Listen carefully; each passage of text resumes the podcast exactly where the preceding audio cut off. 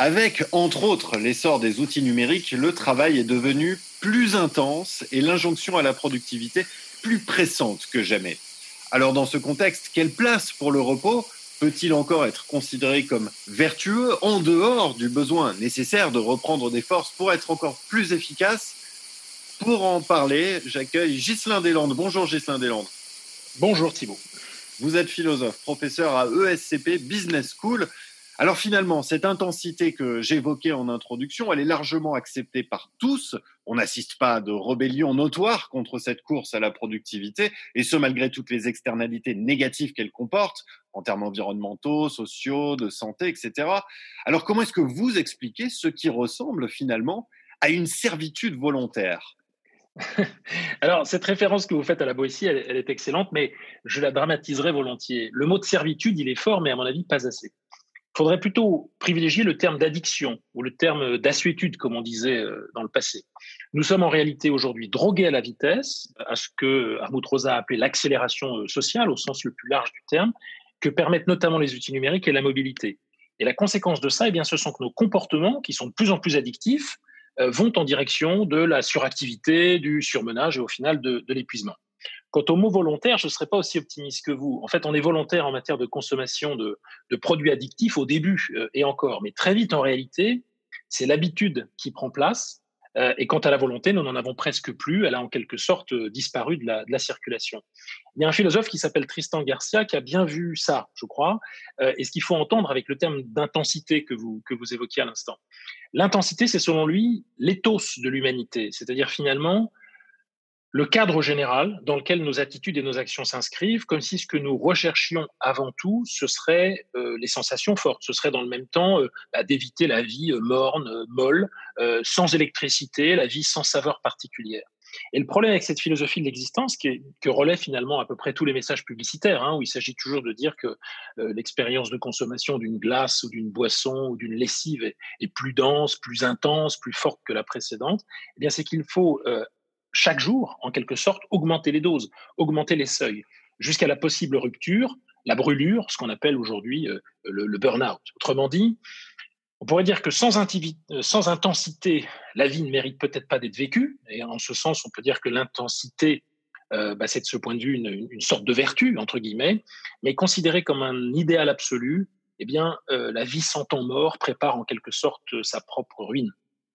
Si l'intensité est une vertu, est-ce qu'il faut en déduire que le corollaire de cette intensification actuelle, ce que j'évoquais en introduction, c'est avant tout un changement dans notre rapport au temps?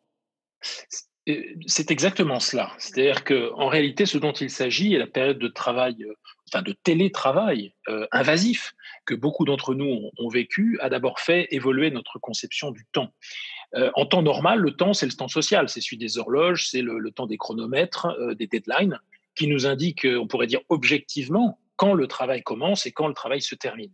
Et avec le confinement, nous avons dû nous rendre à l'évidence que le temps spatial et social coexistent avec un temps plus subjectif, une durée vécue, à la manière que distinguerait Bergson, qui n'est pas autant mécanisé et auquel nous attachons dans la vie normale, enfin normale entre guillemets bien entendu, une importance à mon sens trop faible. Or, c'est ce temps qualitatif qui peut nous permettre de retrouver les vertus de l'investissement sur le temps long dont on a besoin aujourd'hui et dont les sociétés humaines ont besoin aujourd'hui pour résoudre leurs problèmes, notamment sur le plan de, l'environnement.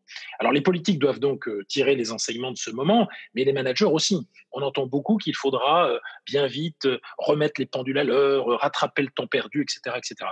En fait, ces discours ne font que se situer dans le monde d'hier et ne tiennent pas assez compte, à mon sens, de de ce que j'ai, ce qu'on pourrait appeler la subjectivité des acteurs, et notamment de ceux que j'appelle les gens de métier, c'est-à-dire les salariés, qui, peuvent être des managers ou, des managers.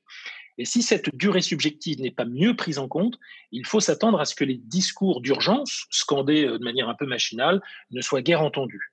je dirais volontiers que l'avenir du management, de l'idée qu'on s'en fait, si vous voulez, est en grande partie euh, suspendu à la question de savoir comment les cadres de pensée de l'action collective vont évoluer face à la nécessité de penser le temps long. Hein, j'insiste sur ce point et sur le fait que ni les algorithmes, euh, ni la gouvernance par les nombres, euh, ni les tableaux de bord ne peuvent et, ne doivent d'ailleurs le faire euh, à notre place. Alors justement, reparlons un peu de ce confinement. Certains l'ont décrit comme un moment en suspens, propice à la réflexion, par exemple, effectivement, vous l'avez dit, au fameux monde d'après, est-ce qu'il faut le considérer a posteriori comme un moment de repos, quelle que soit finalement la réalité des changements dans ce monde d'après? Alors, bon, se mettre à se remettre à réfléchir, si jamais une, telle chose est possible, euh, ce serait la bonne note, évidemment, de cette euh, catastrophe sanitaire que nous, que nous avons traversée. Alors, réfléchir au monde d'après, euh, pourquoi pas, mais il y a fort chance qu'il ressemble un peu au monde d'hier, en pire, comme dit Welbeck, ou en mieux, et, j'avoue personnellement ne, pas vraiment savoir. Ce qui est sûr, c'est en effet que nos routines, nos habitudes, nos liens ont été fortement bouleversés. Alors, est-ce que euh, le repos que vous mentionnez, est-ce que c'est ça qui, au fond, a constitué finalement l'espace dans lequel ce temps de réflexion a été rendu possible? Ça, j'en doute euh, personnellement fortement. Le repos, comme chacun sait, c'est l'absence de mouvement, supposé, on va dire, nous détendre et nous régénérer, pas forcément d'ailleurs de penser ou de réfléchir. Mais qui s'est vraiment reposé durant les six derniers mois? À mon avis, pour euh, quantité de raisons, pas grand monde. En revanche, si nous nous sommes euh, reposés, ne serait-ce qu'un peu, c'est au sens que nous avons pris congé, partiellement en tout cas, euh, de la société et je dirais de son spectacle. Durant le confinement, de mémoire, c'est du 17 mars au 11 mai, je crois, trois attitudes finalement ont prévalu. Ou bien la distraction, c'est-à-dire échapper au vide de l'existence grâce à Netflix, pour dire les choses un peu brutalement, c'est-à-dire enfin toutes sortes de divertissements, notamment audiovisuels. Le désespoir aussi, qu'il ne faut pas négliger bien entendu, du fait pour beaucoup d'un sentiment d'exclusion, que, beaucoup de gens ont ressenti. Et puis enfin l'instruction. Mais l'instruction dans un sens particulier, dans le sens d'un désapprentissage. S'instruire au sens, euh, je dirais, de se défaire de ses mauvaises habitudes. S'instruire au sens de prendre conscience du caractère essentiel de l'inutile, euh, de l'inutilité, entre guillemets, du temps qui passe, euh, consacré au sommeil, à la méditation, à la lecture, bref, toutes ces occasions de prendre du recul qu'a permis involontairement les mois que nous venons de vivre. Alors, qu'est-ce que ça nous dit sur les manières de recharger les batteries sans justement cette angoisse du type vécu en confinement? Alors, échapper à l'angoisse euh, me paraît, et là, c'est peut-être tant mieux d'ailleurs, un objectif inatteignable, mais on peut essayer de mieux vivre euh, avec. Hein. ça, oui, on, peut essayer de le faire. Et le faire en étant capable de recharger les batteries, c'est-à-dire bah, en se redonnant du moral, de la santé, de l'énergie physique et mentale. Or, se reposer, je dirais, euh, bah, c'est commencer euh, par travailler sur soi. Hein. La Rochefoucauld disait ça très bien autrefois. Quand on ne trouve pas euh, son repos en soi-même, il est inutile de le chercher ailleurs. Alors, pour ça, je suggérerais deux idées qui peuvent d'ailleurs s'ajouter l'une à l'autre. La première, elle est toute simple, c'est de savoir se déconnecter, notamment du portable. Et puis la seconde, ce serait de savoir procrastiner. Alors, il y a sur la procrastination un texte très amusant du philosophe américain John Perry que je recommande vivement à vos auditeurs et auditrices, et qui s'intitule L'art de remettre au lendemain. Or, les vacances, je crois, sont une euh, période euh, où la procrastination devrait être de rigueur, car c'est elle qui nous permet finalement de distinguer ce à quoi on tient vraiment de ce qui est plus accessoire ou de ce qui peut même être évité dans une certaine mesure. S'offrir le droit euh, à la procrastination, ce que chacun devrait d'ailleurs apprendre à faire, c'est souvent éviter, il faut bien le dire, de faire des bêtises par précipitation. Mais c'est aussi et les vacances, je crois, sont propices pour cela, se donner la meilleure chance d'être euh, réellement disponible à l'égard, comme dit la chanson, de ceux à qui l'on tient. Finalement, dernière question, Ghislain Deslandes. Le repos n'est-il qu'un élément ou un moment du travail? Alors, euh, je dirais que dans son sens le plus général, le repos, c'est tout autre chose que le travail. Hein. C'est le travail inversé, destitué. C'est le travail en quelque sorte réduit au silence. Mais votre question, elle illustre quelque chose qui me paraît plus intéressant, à savoir que nous sommes toujours embarqués dans des opérations qui, d'une manière ou d'une autre, ont trait au travail. Comme si le repos représentait euh, presque un effort en tant que tel. Se reposer, d'ailleurs, quand on y pense, c'est se poser. C'est-à-dire que ça revient à affirmer une certaine manière d'être. Et puis, ça revient aussi à poser ses, ses conditions. Euh, lorsqu'on négocie un emploi, par exemple, on, ben, on, négocie en même temps ce qui relève de l'activité non travaillée, les vacances, les week-ends, etc. Et dans votre question, le repos ou bien comme élément ou bien comme moment du travail, moi je perçois une, euh, tonalité euh, pascalienne.